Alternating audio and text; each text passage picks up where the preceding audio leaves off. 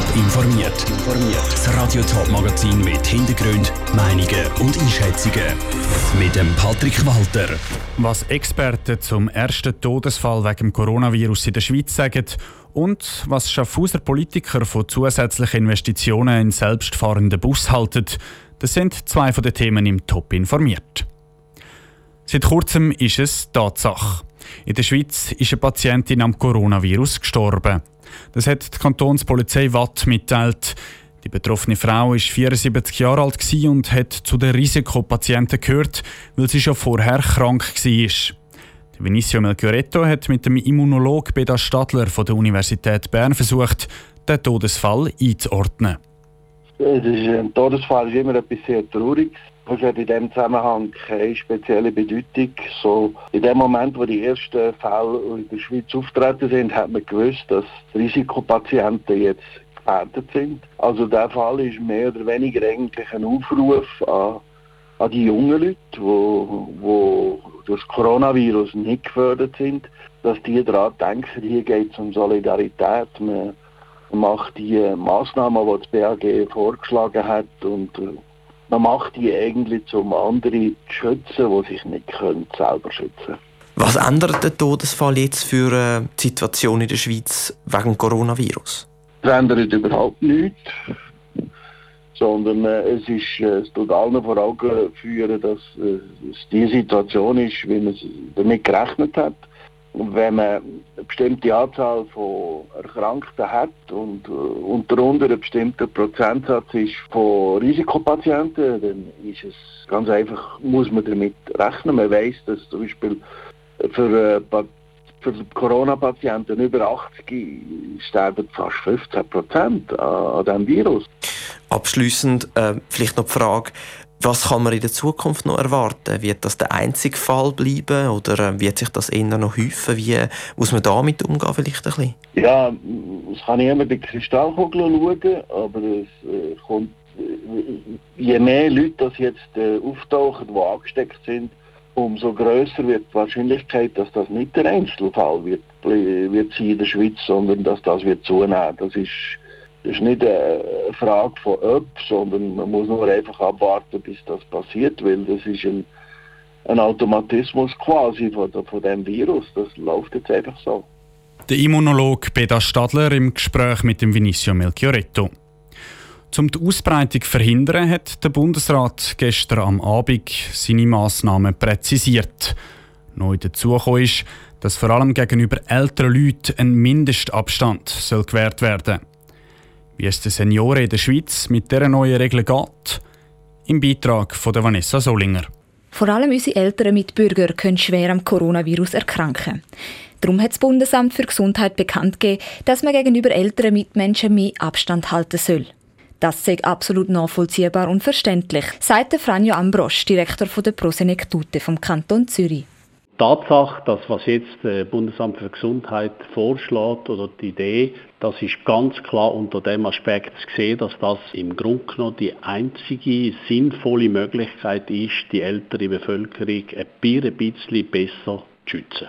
Die Massnahmen könnten aber dazu führen, dass sich unter Umständen Seniorinnen und Senioren noch mehr zurückziehen, als was viele schon machen, sagte Franjo Ambrosch weiter. Aber man müsse einfach zuerst auf die Gesundheit und das Wohl der Senioren schauen.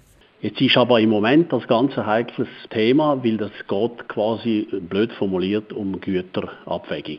Und die Sicherheit oder der Schutz vor einer Ansteckung wird höher gewertet, meiner Meinung nach zu Recht, als die sozialen Aspekte, die durchaus eine Auswirkung haben. Vielen von den Senioren sind bewusst, dass sie zu einer geförderten Gruppe gehören. Und darum verstechen sie auch, dass sie nicht mehr ganz so oft raus sollten oder ein bisschen mehr Abstand von ihren Mitmenschen halten müssen, sagt er. Panik oder Angst sagt bei den Senioren aber noch keine aufgekommen. Wichtig ist es, dass Mitmenschen Sorge tragen und Rücksicht auf die Senioren nehmen, sowohl gesundheitlich als auch aus sozialer Sicht. Und es ist auch eine Frage von der Solidarität, dass eben alle anderen Bevölkerungsschichten, die nicht ganz so gefördert sind, dass die eben auch schauen und eben auch wirklich Rücksicht nehmen auf die ältere Bevölkerung und das auch verstehen. So können Senioren vor dem Coronavirus geschützt werden. Die Gefahr von der sozialen Isolierung ist im Moment zweitrangig. Der Beitrag von Vanessa Solinger. Die Zahl der angesteckten Leute hat in der Schweiz inzwischen fast 100 Personen erreicht.